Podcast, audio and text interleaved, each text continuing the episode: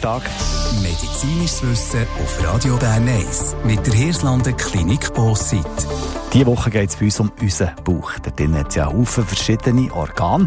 Wir fangen jetzt ganz oben an bei der Speiseröhre. Es kann sein, dass man die rausnehmen muss, wenn sie krank wird. Verschiedene Gründe können dazu führen, sagt der Viszeralchirurg Dr. Jörg Zehetner.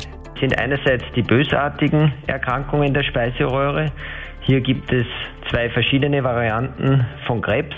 Die eine Krebsvariante ist häufig bei Rauchern und Alkoholikern sozusagen, beziehungsweise die zweite Variante, das ist jetzt leider die häufigere Variante seit ungefähr 25 Jahren, die ist durch Reflux und saures Aufstoßen bedingt, das sogenannte Adenokarzinom. Andere Gründe wären schwere Einengungen nach Verätzungen zum Beispiel oder andere seltene Veränderungen der Speiseröhrenschleimhaut. Registrieren tut man so einen Tumor leider erst relativ spät. Meistens hat man Schluckbeschwerden. Flüssige Sachen gehen meistens relativ gut, aber das feste Essen bleibt meistens stecken. Oder es kann sein, dass man immer mehr saures Aufstossen hat. Dann sollte man unbedingt zum Doktor gehen. Unter Umständen kann es eben auch sein, dass man die Speiseröhre rausnehmen muss. Wir können das heute minimal invasiv machen mit der sogenannten Schlüssellochchirurgie. Wir können gezielt hier mit kleinen Schnitten an der Bauchdecke und am Brustkorb die Speiseröhre entfernen und dann wird aus dem Magen ein Magenschlauch gebildet und dieser Magenschlauch wird dann hochgezogen und im Halsbereich an den Beginn der Speiseröhre angenäht.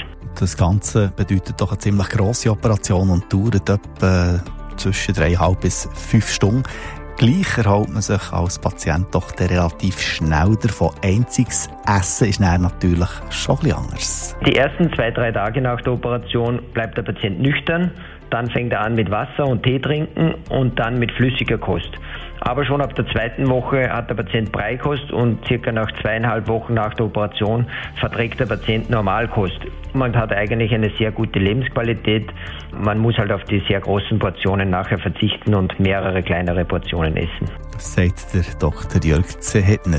Morgen geht es bei uns um den Magen. Wie der eine Operation gegen krankhaftes Übergewicht abläuft, das gehört am Dienstag um die gleiche Zeit. Medizinisches Wissen auch zum Nachhören auf radioberneiss.ch mit der Hirslanden Klinik Bossit. 18 Minuten ab 10.